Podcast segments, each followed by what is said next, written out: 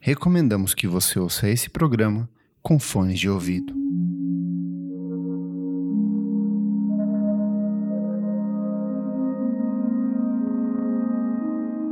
Boa noite. Esse é o Discos para ouvir antes de dormir. A cada nova edição, um trabalho diferente para você desacelerar e ter uma boa noite de sono. São álbuns de essência minimalista, com foco na música ambiente, dream pop, eletrônica e instrumentações sempre delicadas. No programa de hoje, Planteja, cultuado disco de Mort Garson lançado em 1976. As décadas de 1960 e 1970 foram marcadas pela experimentação com a música eletrônica. Artistas com formação erudita, mas que acabaram encontrando no uso de novas tecnologias, sintetizadores e instrumentos pouco usuais a passagem para o universo de novas possibilidades. É o caso de Mort Gerson. Filho de imigrantes russos, porém nascido no Canadá, Gerson foi criado na cidade de Nova York, onde estudou em uma das escolas de música mais prestigiadas do mundo, a Juilliard. Trabalhando como músico de estúdio, Gerson chegou até a emplacar uma de suas canções no topo das principais paradas de sucesso, Our Day Will Come, do grupo Ruby and the Romantics. O artista chegou ainda a colaborar com nomes importantes do período, como a cantora Doris Day, Brenda Lee e Cliff Richard. Porém, foi em 1967, quando conheceu Robert Moog, criador do sintetizador homônimo que serviria de inspiração para diversos outros artistas, que a vida de Gerson iria mudar. Inspirado pelo instrumento e outros sintetizadores improvisados que começaram a surgir no mesmo período, o músico mergulhou em uma série de obras psicodélicas e experimentais, caso do clássico de Zodiac, Cosmic Sounds de 1967, uma das obras mais influentes do período. Quando meu pai encontrou o sintetizador, ele percebeu que não queria mais fazer música pop, comentou Dee Darmit, filha de Gerson. Ao longo dos anos 70, Gerson fez uso destacado do instrumento à base para uma seleção de trabalhos publicitários, programas de TV e colaborações com diferentes músicos, principalmente aqueles alocados na região de Los Angeles, onde passou a morar.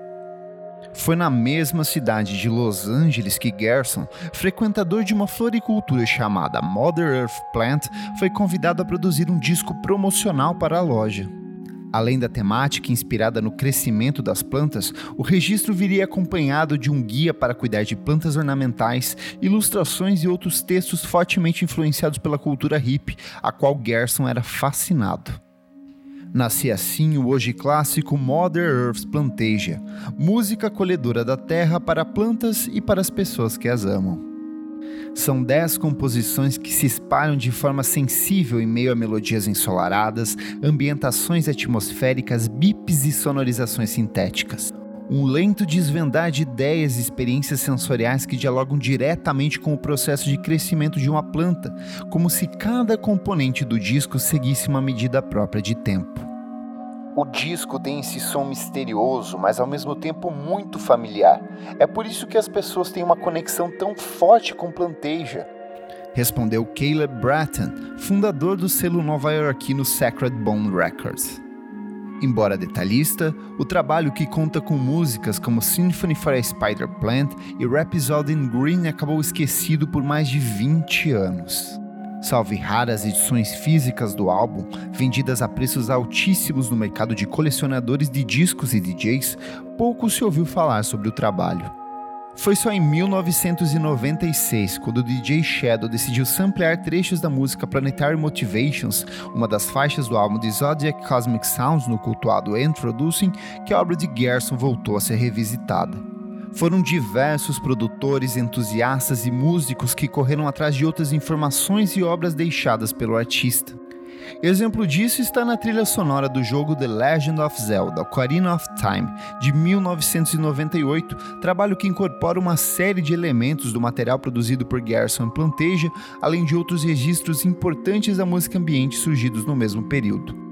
Com a popularização da internet, diversas cópias digitais do trabalho começaram a surgir em diferentes fóruns e sites de compartilhamento de música, aumentando o culto em torno da obra do músico, morto em 2008, aos 83 anos.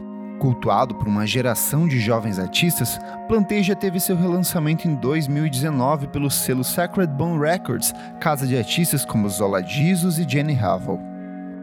Meu pai ficaria totalmente satisfeito em saber que as pessoas estão realmente interessadas nessa música que não tinha popularidade na época. Ele ficaria fascinado pelo fato de as pessoas finalmente entenderem e apreciarem essa parte da sua carreira musical pela qual ele não tinha admiração naquela época. Esse foi o Discos para ouvir antes de dormir. O link para ter acesso ao trabalho você encontra na descrição deste episódio. Se você se interessou pelo trabalho de Gerson em Planteja, aproveite para conhecer outros discos produzidos pelo artista, como Electronic Hair Pieces de 1969 e Black Mass, obra lançada em 1971 sob o título de Lucifer. O Discos para Ouvir Antes de Dormir é um programa paralelo do podcast Vamos Falar sobre Música. Para ter acesso a outros programas, acesse nosso site vamosfalarsobremusica.com.br ou assine o nosso podcast em qualquer plataforma de streaming. A edição deste programa é de Nick Silva. Eu sou Kleber Fak. Boa noite, bons sonhos.